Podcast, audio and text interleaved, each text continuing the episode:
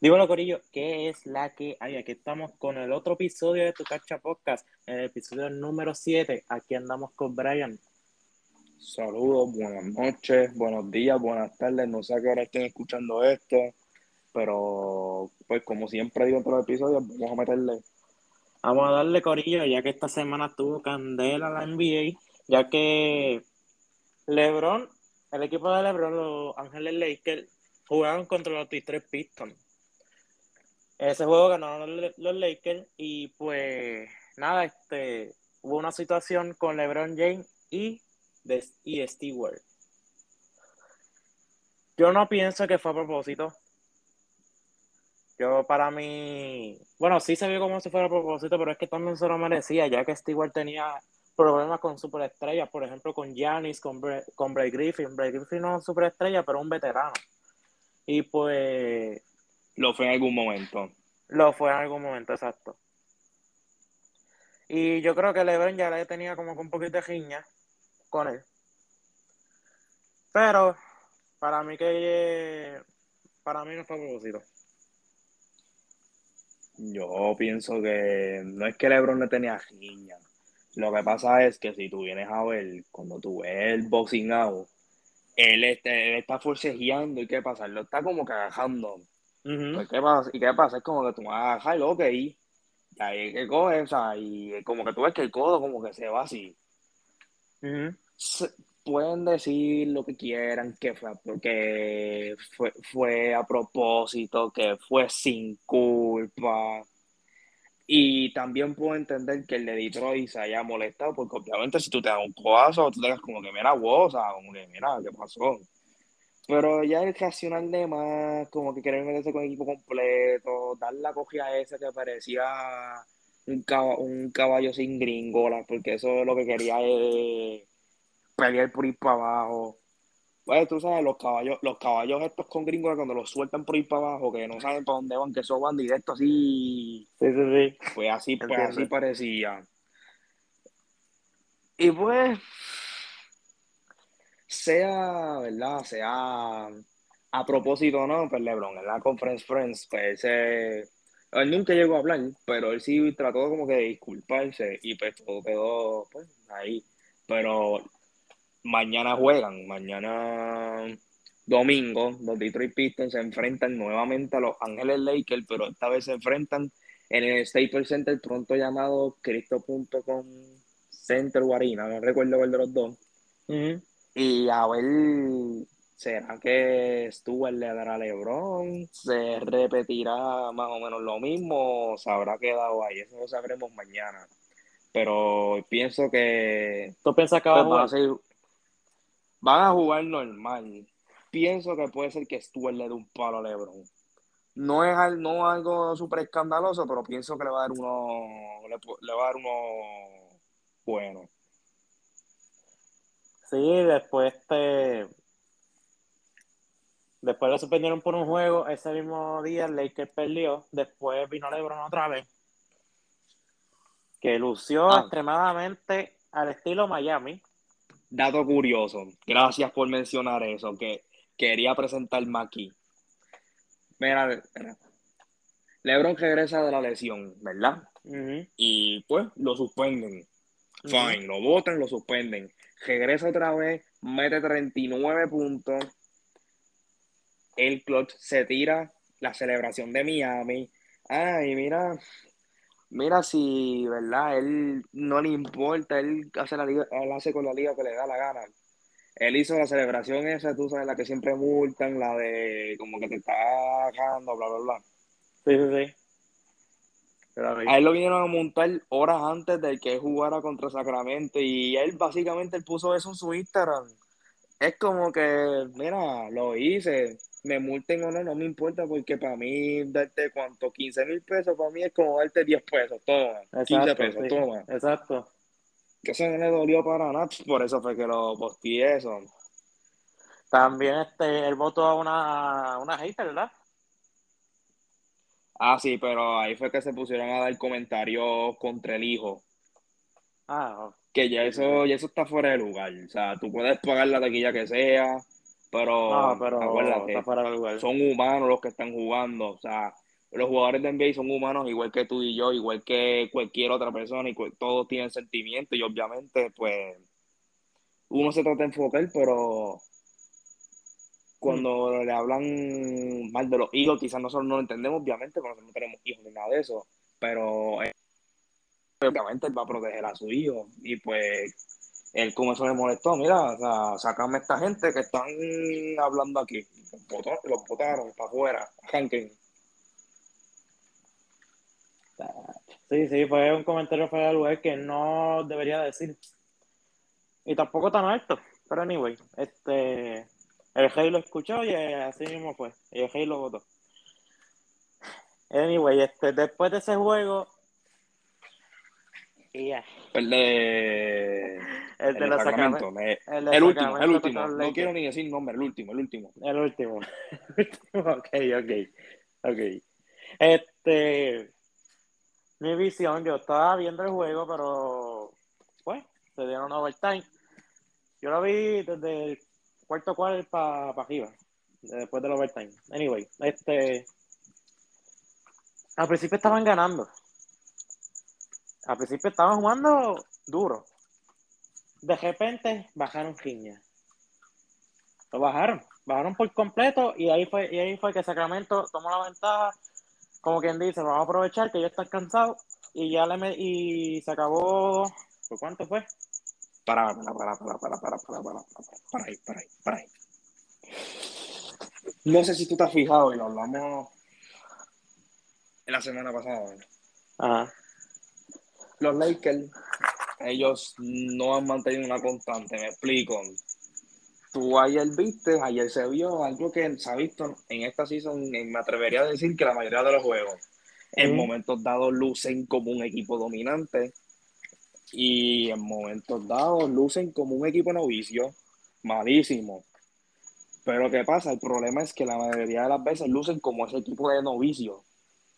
Es un equipo que, llega- que te juegan cuatro minutos intensos, que te galdean, te meten la bola, Sin descansar un ninguno. chévere, sin descansar ninguno. ¿Qué pasa?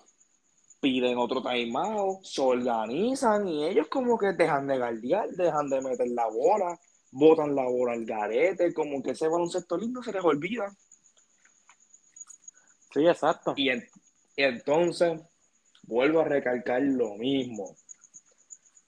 ¿Te acuerdas que yo te dije que uno, de- uno de los problemas de Lakers es Fran Vogel? Ujú. Lo vuelvo a recalcar otra vez. ¿Cómo es posible? Ok. Yo sé que tú como equipo, tú le das ánimo, tú como equipo, obviamente tú como coach, tú tienes que apoyarlo en toda y toda la cuestión, pero ¿cómo es posible que tú veas a tu equipo perdido y tú estés como si nada?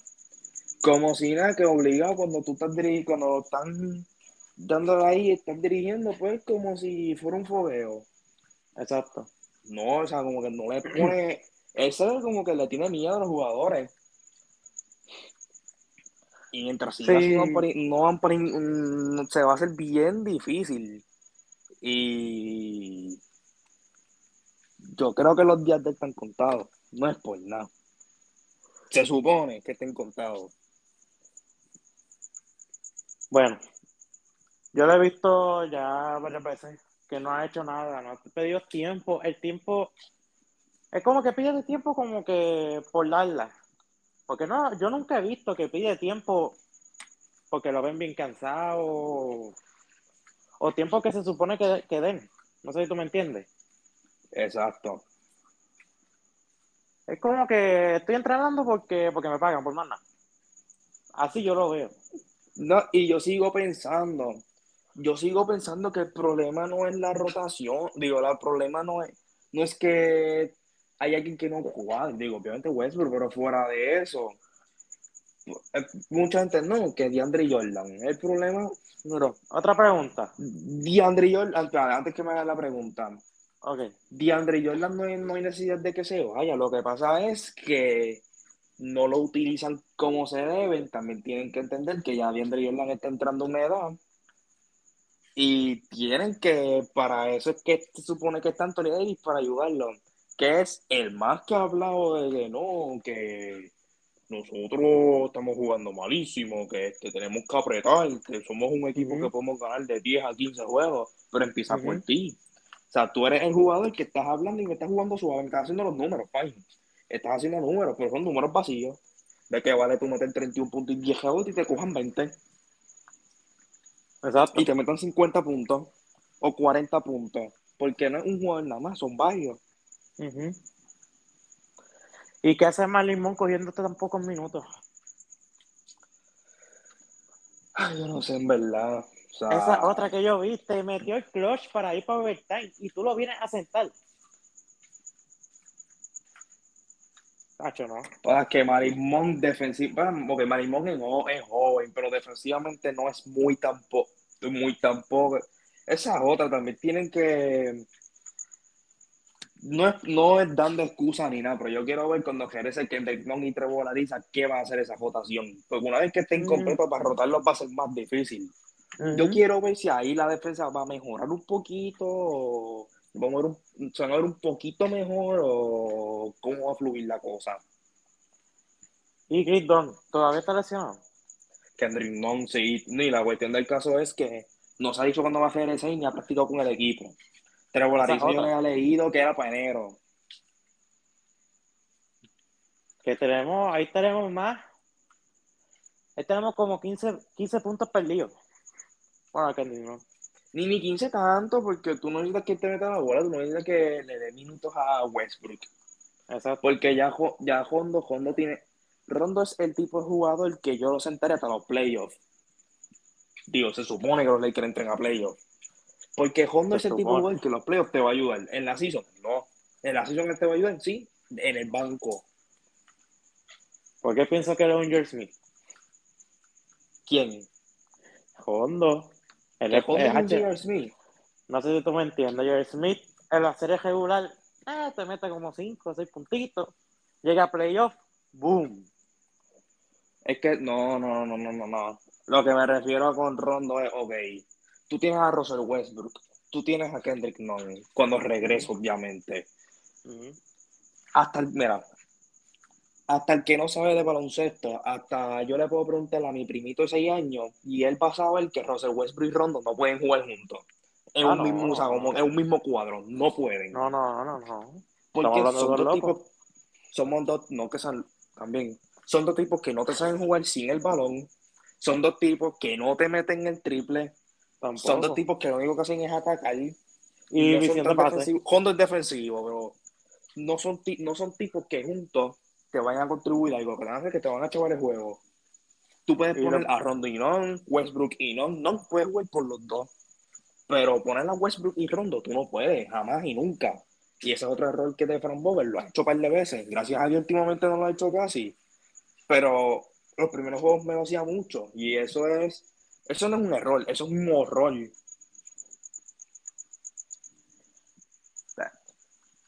Es cierto, pero pues, este. Los Lakers están ganando y perdiendo como que uno sí y uno no. Yo Exacto, exacto. Y, y los, Lakers, mira, los Lakers, si ellos quieren estar bien, ellos tienen que hacer un winning streak. Mínimo, mínimo, mínimo de 10. 10 a 15 juegos, un winning streak de eso. Y, Y si ya pueden quedaste hacer dos, mejor todavía. Sí, mano. Que, tienen que ajustarse. Hacho, que hacer un traspaso ahora como que no lo hace. No, no, no, no, no, no, no, no, no. Hacer cambios no es necesario todavía. Lo que, lo que tienes que hacer es, es Fran Vogel ponerse los, ponerse los pantalones en su sitio y ponerse a dirigir bien. Eso es lo que tiene que hacer. Y si no tiene la babilla de, de bajarle dos a toda esta gente, pues lamentablemente no puede dirigir el equipo. ¿Por qué? Porque tú tienes a muchos jugadores con un ego alto y tú tienes que tener un dirigente que sepa bajar esos egos. Fran Vogel no lo está demostrando. Si no fuera, no es que Fran- estoy- Ajá. si no fuera por Frank Vogel, ¿quién tú crees que iba, que va a dirigir a los Lakers? Es que, mira, yo te voy a ser bien sincero. El, el coach que se supone que estuviese con los Lakers, Jason Kidd. El Sí. error, uno de los errores más grandes de Lakers, me atrevo a decir, el error más grande fue dejar a Jason Kidd y firmarle la extensión a Fran Vogel. Eso fue ya arrancando adelante, eso fue un error. Y eso fue antes de que cogieran a Westbrook. O sea, muchos dicen, no, que el error de Lakers empezó cuando cogieron a Westbrook. No, no, no, no, no, no. El error de Lakers empezó cuando dejaron ir a Jason Key y dejaron a Frank Vogel. Ese fue el mayor error. Ah, y el assistant coach que cogieron es otro, es otro. Otro que no sirve. Mira para allá. Que que ayudó a Miami. Que sí es un buen assistant coach. Pero si tú vas a votar a Fran Vogel, esa es otra cosa. Si tú vas a votar a Fran Vogel, tú tienes que tener ya en mente a quién tú vas a coger, porque tú no puedes dejar ese loquito. Exacto. Lo que él, Tyron Lu, Fran Vogel, son tres tipos que a mí no me han convencido al sol de hoy. Y eso que Fran Vogel y Tyron Lu tienen un campeonato. Pero aunque no lo quieran aceptar, lo tienen pues gracias a LeBron. Eh, no es por nada, pero también otra cosa que me gustaría verlo en los Lakers como entrenador, el de Miami. Pero es bien difícil sacarlo de ese sitio. No, no, o sea, no lo saca nadie de ahí. Ahí está bien, ahí está bien establecido. Él no, él no lo va a sacar de allí. Pero sabes que él entrenó muy bien ese equipo y más ahora también. Ah, sí, ese diría tu caballo, ese yo será doy, él es de los topes hoy día. Pero eso no, Miami no va a salir de él. Ah, no, no. Pero Jason Key fue una. Dejar a Jason Key extender el contrato a, a Fred Vogel fue una mala decisión, de verdad. Dejarlo ir, ¿no? Y quizás no te dio tanta la experiencia, pero Jason Key ha sabido estar en equipos con ego y él sabe cómo se brega. Él tiene el IQ y yo sé que él, quizás el habla no es el mejor, pero él sí sabría cómo bregar con los egos y poner ese equipo al día. Que quizás no, no estuviesen uno, no estuviésemos uno, pero por lo menos no estuviésemos perdiendo tantos juegos o hubiésemos estado ganando juegos un poco más abiertos. Los equipos, más, los equipos malos, de estar ganando pegados, se pudiesen haber ganado, qué sé yo, 12, 14 ¿Me entiendes? Que el panorama se hubiese visto un poco mejor. No es mejor, pero se hubiera visto mejor. Sí, yo de verdad pienso que sí. Anyway, Corillo, este, ya, ya terminamos con hablar de los Lakers y de LeBron. Ya, vamos a cambiar de Lakers porque ya, ya saqué un poquito de carga. ok, este. Vamos a hablar sobre ¿Qué tú piensas sobre Clay Thompson? ¿Va a volver como antes o va a volver con miedo? Pues mira, yo honestamente yo veo a Clay Thompson regresando y más o menos igual, porque Clay Thompson nunca fue un jugador explosivo, él nunca dependió tanto del ataque, él siempre ha sido un jugador que él ha dependido del triple y defender y de la yompa. Y él, si tuviera él un jugador, es un jugador estático y al ser un jugador estático, pues no, no rija tanto a, a lesionarse, o sea, no, bueno, obviamente de que tiene dos lesiones fuertes las tiene, pero que las probabilidades son menos que un jugador como por ejemplo Derrick Rose. Derrick Rose tú lo ves, tú lo ves jugar y de que pisa la cancha tú tienes miedo a que se lesione. Exacto. Lo mismo, lo mismo pasa con Anthony Davis, lo mismo pasa con Kawhi Leonard. ¿Por qué? Porque son tipos que son más atléticos que él, que son tipos que suelen coger mucho cantazo. Clay Thompson no coge mucho cantazo. Lo de él es ponerse una esquina, toma, tira el triple, tira la yompa y defiende, ya, acabó. Lo que sí, por ejemplo, si él era un top 5 de los jugadores más defensivos, si acaso ahora va a bajar a top 15, top 10, que tampoco es que va a bajar tanto. Por el miedo, Entonces, ¿tú crees? O sea, ahí es que tienes que desplazarse más en eso. Yo pienso, va a seguir siendo el jugador defensivo que es, pero le va a bajar un poquito en la cuestión de la defensa. Pero en overall, para mí, él va a regresar igual. Overall. Ok, este. Yo no sé, pero a veces pienso como que él va a tirar mucho más. No, no. Mejor como antes. Porque yo lo veo con. ¿Cómo te explico? como un Blake Griffin. No sé si tú me entiendes. Este, pero tú te refieres como que tirando más. Tirando más, exacto. Bueno, es que eso siempre ha hecho, si tú vienes a ver, él siempre ha, él siempre ha sido un tirador, él no es, él nunca fue este jugador que la espetaba, que la donkeaba, un atlético, nunca fue eso. Sí, entiendo, pero, pero pues, yo pienso que si va a penetrar, yo creo que va a penetrar con miedo. Yo sé que no es un, un jugador explosivo, pero tú sabes que había momentos que a veces hacía guirita, ¿tú me entiendes? Sí, pero serán cuando él atacaba era como porque literalmente estaba solo o el que lo estaba guardando era más bajito o un, o un James Harden que no galdea. Exacto. Pues él usualmente no es de estar así atacando. Sí, pero así mismo fue como, como le hizo Toronto, ¿verdad? Sí, pero Toronto es que iba un fast break. O sea, cuando tú vas a un fast break, tú no vas a, o sea, por ejemplo, si tú estás en uno contra uno y tú puedes dominar, tú no vas a virar para atrás, tú vas a atacarlo y ya. Exacto. La meta o la falla, tú intentas atacar para meterla, para ser dos puntos asegurados. Pero nada, yo pienso que también sí puede venir explosivo y pues puede ser que los Flash Brothers lleguen.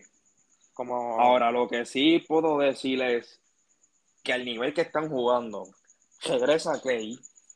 A mí me gustaría, ok, no entiendo, o sea, no entiendo, entiendo que no va a haber problema en cuestión de la rotación, pero me gustaría ver cómo Jordan Poole va a lucir una vez que regrese Clay, porque obviamente en los primeros juegos Clay no va a tener muchos minutos y yo no me arriesgaría a ponerlo tanto tampoco, o sea, lo que va cayendo en tiempo, va en shape, poco a poco, cayendo en tiempo de juego.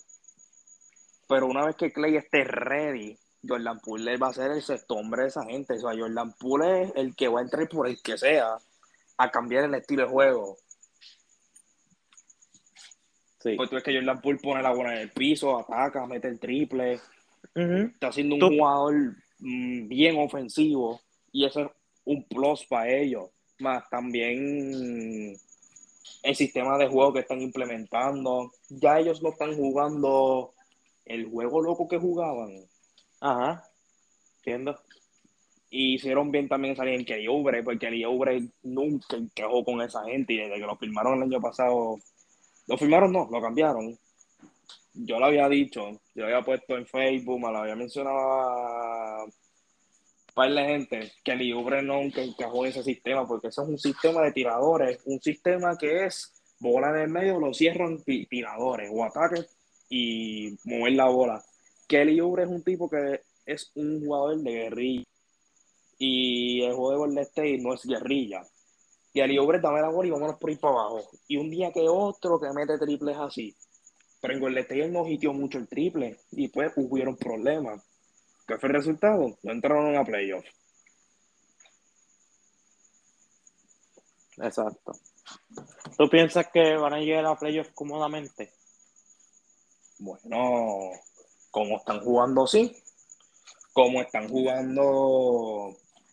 Eso sí, Fini, Fini ha ganado 16 juegos corridos. Y eso va a ser un palo para ellos. Sí. Que con el ahí no se puede dormir porque Fini está jugando igual que el año pasado.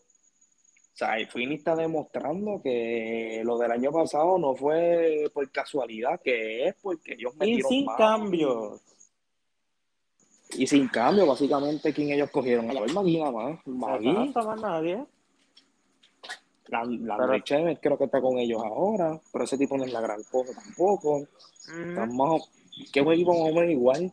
Pero si tú vienes a ver esa firma de Javel Magui, ha impactado mucho ese equipo. En el sentido de que Phoenix necesitaba un centro, de que cuando vendría Ayton se canse, que venga uno. Minutos de descanso. Algo que ellos el año pasado no tuvieron y se vieron muy perjudicados contra Milwaukee.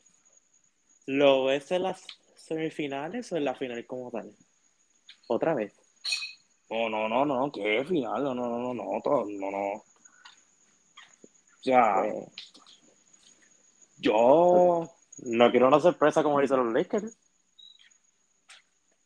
Mira, pues muchos, ok, ya muchos están quitando la esperanza a los Lakers. Yo, si yo te soy sincero, todavía tengo esa esperanza. O sea, porque tampoco es que pasan dos meses y ya voy a cambiar. No, no, no. Yo sigo igual. Yo sigo pensando de que Lakers puede llegar a la final. Obviamente, tienen que mejorar. O sea, no es que Pero sí, yo lo sí, dije, entiendo. si va a pasar. O sea, todavía hay que ver cómo siguen fluyendo. Quizás en febrero mi opinión cambie, pero por el momento sigo viendo las cosas igual. Y como yo tengo las cosas, yo los tengo hasta segunda ronda. O sea, en el bracket, ¿te acuerdas cuando hicimos las predicciones? Ajá. Yo los tenía en la segunda ronda. ¿Qué pasa? El que yo tenía primero también, también están chavados, que es Denver. Que tienen a, tienen a Jokic lesionado, a Porter Jr. lesionado y a Jamal Murray lesionado. Yeah. Pero como están las cosas, los veo en segunda ronda. Es que también depende contra quién jueguen. Porque eso sí, si Phoenix y Lakers juegan otra vez, yo dudo, dudo que los Lakers se vuelvan a dejar otra vez. Así mismo pierdan en la otra ronda.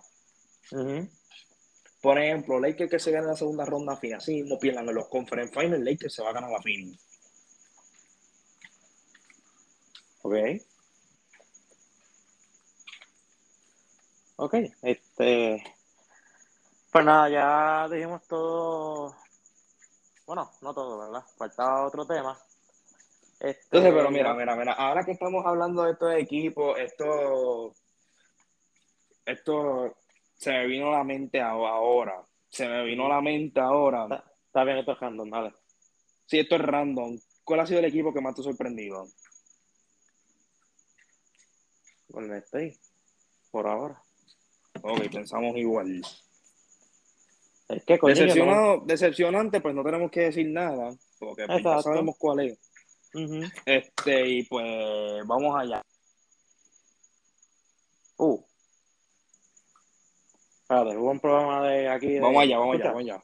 Vamos allá, vamos allá, vamos allá. Ok, dale, ya. Estamos aquí. Este, pues nada. Vamos a empezar con el equipo de los All Time. Si no sabes lo que son los All Time, creo que ustedes jugaron tú, que este. Esos son los, los equipos que tienen los mejores jugadores, los All Time. Ok. Empieza tú. Este, repite, repite. ¿No lo escuchaste? Si no, o sea, no, no entendí lo último, no escuché bien. O sea, que si la gente no sabe lo que es All Time y los All Team, pues son equipos que tienen los mejores jugadores de la NBA. Ah, sí, sí, sí, sí, sí, sí, sí. Ya, se fue otra vez. Corillo, dame un momento. Que han jugado para, para ese equipo. Sí, este, rep- repite otra vez porque se cortó. Sí, que o sea, esos de All Time son X, son, ¿verdad? Son jugadores, o sea, vamos a suponer que, ok, cada, los mejores jugadores que han pasado por cada franquicia. Por Exacto. ejemplo, Lakers, pues que han tenido a Shaquille O'Neal, Kobe Bryant, Kareem Abdul-Jabbar, LeBron James, Mike Johnson. Jane Walty y un sinnúmero de jugadores. Y así otros equipos también. Obviamente hay equipos que tienen más jugadores que otros, ¿ves? Por los años de experiencia que llevan, por los años que llevan en la liga. Y esa es la explicación. Mi equipo, ok. Mi equipo favorito de la NBA, digo, yo, yo soy time. fanático de LeBron y, y todo, pero si nos vamos all time, yo te voy a mencionar. No, es que yo he sido uno que a mí siempre me ha gustado Boston. Aunque no lo creas, siempre me ha gustado Boston, que de hecho, si, si vamos a hablar de fanáticos de equipo, Boston. Boston. Sí, tiene a John Havlicek, Boscosi, Larry Bird, Bill Russell. Bill Russell, Paul Pierce, Ray Allen, Kevin Garnett, Pierce. Rayon Ahí han pasado muchos jugadores. O sea, los Lake- Lakers también tiene un equipo all time. O sea, de los 10 mejores all time, me atrevo a decir que 7 pisaron el Staples Center, 7 llegaron a esa franquicia, y que son una gran mayoría. Otro equipo que también tiene, ¿verdad? Otra franquicia que tiene mucho también. Este, Chicago tiene varios. Chicago, sí. Ti- tiene San. Antonio Mm. mismo. Este, San Antonio, Dios, con la torre gemela. Con San Antonio está-. Sí, pero si vamos a hablar de favoritos, Boston. Boston. Boston. Boston es, es bueno, yo, yo a veces lo uso en Tuki también. Este. Otro que yo más, que a veces lo uso bien poco, es Miami. Miami tiene un equipo interesante también ahí. Ujú. Miami ya han pasado jugadores como LeBron, Wade, Shaquille, Chris Bosh, este Tim Hardaway. Han pasado muchos jugadores ahí. Este Alonso Morning, que era un caballo, un joseador. Eh, también. Y otro equipo que más me gusta también son los Bad Boys. Ah, los Pistons. Uh, esos son topes también. Sí. Uno es Boston y do- uno es Boston y dos es Detroit. No me he acordado. O sea, hay Isaiah Thomas, Denny Hoffman, Bill Lambiel, Joe Duman, tiene Ah, Bill a Lambier. Dwyer, Bill Lambier estaba en Jackson. el sí. Yo creo que sí, pero acuérdate, no estamos hablando de all time tú, que estamos hablando de all time aquí aparte. Sí, sí, sí, entiendo. O sea, como que para nosotros consideramos John Civilo, los Wallace, Rip están demasiado Hamilton. duros. Rip Hamilton, Jerry Stackhouse, que, que pues tuvo problemas de lesiones, pero fue un caballo. Este, ahí también pasaron un número de jugadores. También. Pero nada, eh, la pregunta fue, ¿tu favorito ya dijiste es Boston? Mi favorito, a veces, a veces me gusta, pero es San Antonio, mano. San Hay que tener a, a Tony Parker, a Manu Ginobili, a Josh Gilvin, Tim Duncan y a David Robinson en su prime. Ok. Me, la me gustó la respuesta que tú diste y a eso me lleva a hacerte esta siguiente pregunta. Para ti, ¿quién es el mejor dirigente de todos los tiempos? Diablo. El mejor de todos All- los tiempos. all- All time. All time. Diablo. O me puedes decir entre quién, entre quiénes, quiénes están. Yo tengo dos tipos que son para mí los dos están iguales. ¿Quieres que yo te diga yo primero? Para mí, los dos caballetes. O sea, los dos macaracachimba, los dos duros en esto. Podría decir, podría decir tres, pero el tercero, pues, el tercero es Chuck Daly. Pero Chuck eh, Daly. eso es Chuck Daly que diga los Bad Boys. Pero, Sí, sí, sí. ahora tú vas los dos míos. Phil Jackson, Greg Popovich. Diablo, ¿por qué yo pensé en eso mismo? Lo Esos tengo son los dos también. Macaracachimba. Ah, y también está Pat Riley en los topes también. Para Riley, Otro sí. tema aparte. Sí. Pero los dos caballos. Los dos caballos. Es que, mira, porque se hace bien difícil para mí elegir el mejor? Porque tú tienes un Phil Jackson, que es el tipo de dirigente que supo lidiar con los egos de Chicago, con Y de Michael. Jordan, Pippen, Rodman, toda esa gente, y supo Y lidiar con. Kobe y Shaquille. Los puso a ganar. Los puso a, llevar, a llevarse bien. No necesariamente ser amigos, pero a llevarse bien y en que encajaran su juego. Greg Popovich supo mantener la consistencia en San Antonio. Supo mantener un mismo núcleo de jugadores. Y él, y él ha sido el tipo de el tipo de coach que ha desarrollado.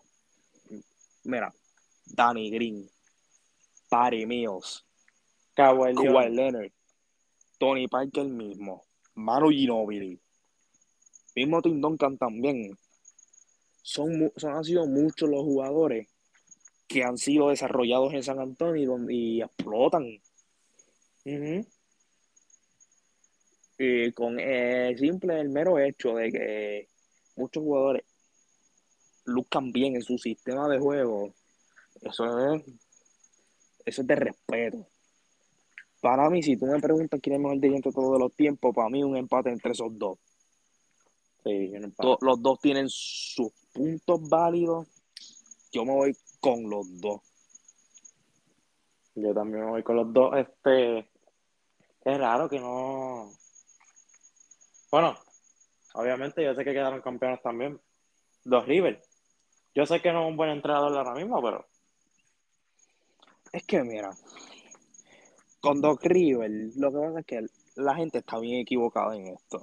La gente se cree, ok, Doc River sí ha desperdiciado par de serie 3 a 1.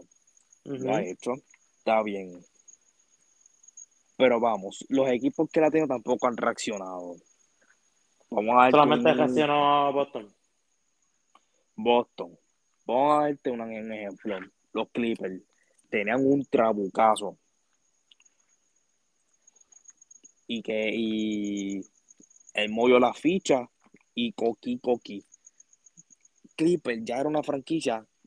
Eso es una franquicia que está salada.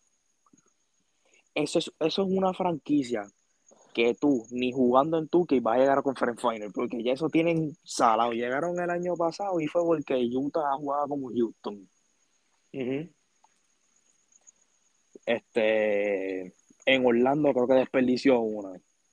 Cuando él tenía a McGrady, Grangil, no, Grangil estaba en los Pistons. ¿qué tú podías esperar? Y el equipo no es que era malo, pero ¿qué tú podías esperar de depender solamente de McGrady? O sea, que, bueno, porque lo que pasa se te lesionaba hasta jodido. Lo que pasa es que muchos, como, te digo, ya, ya rápido quieren culpar al coach y no siempre tiene la culpa. O sea, hay veces que sí, o sea, por ejemplo, ya hay caso de Lakers, ya la culpa es de Fran o sea, vamos, o sea, eso es, o sea, eso es evidente. Pero el caso de Doc River, yo pienso que más han sido los equipos que no han tomado esa reacción. Porque dicen, no, que si Doc River esto, Doc River lo otro, pero Doc River nunca lo han votado. No, nunca. Nunca lo han votado de un equipo. A Fran si no me equivoco, una vez lo votaron, que fue cuando dirigió Orlando lo patearon como bolsa. Y ahí es que, ahí es que tú ves la diferencia. Y Don River para mí, a mí me gusta como él dirige. No es en no está en los top all time, top 5. No está quizás los 10 tampoco, pero es un coach. Un coach pasable. Ok. Ok. Este. Pues nada, yo creo que sería todo creo. Sí, yo creo que yo creo que ya le dimos lo que íbamos a darle, ya zumbamos ahí. Un día bien raro, ¿no? Este, hicimos todo bien rápido. Anyway, este. Pues nada, Corillo, este capítulo número 7. Ya pasando como tres días del podcast que nosotros hicimos, o sea que yo lo zumbé. Lo hicimos hace tiempo, pero lo que pasa es que no me dieron, no tenía tiempo de editarlo, pero por fin lo edité y por fin lo sumé.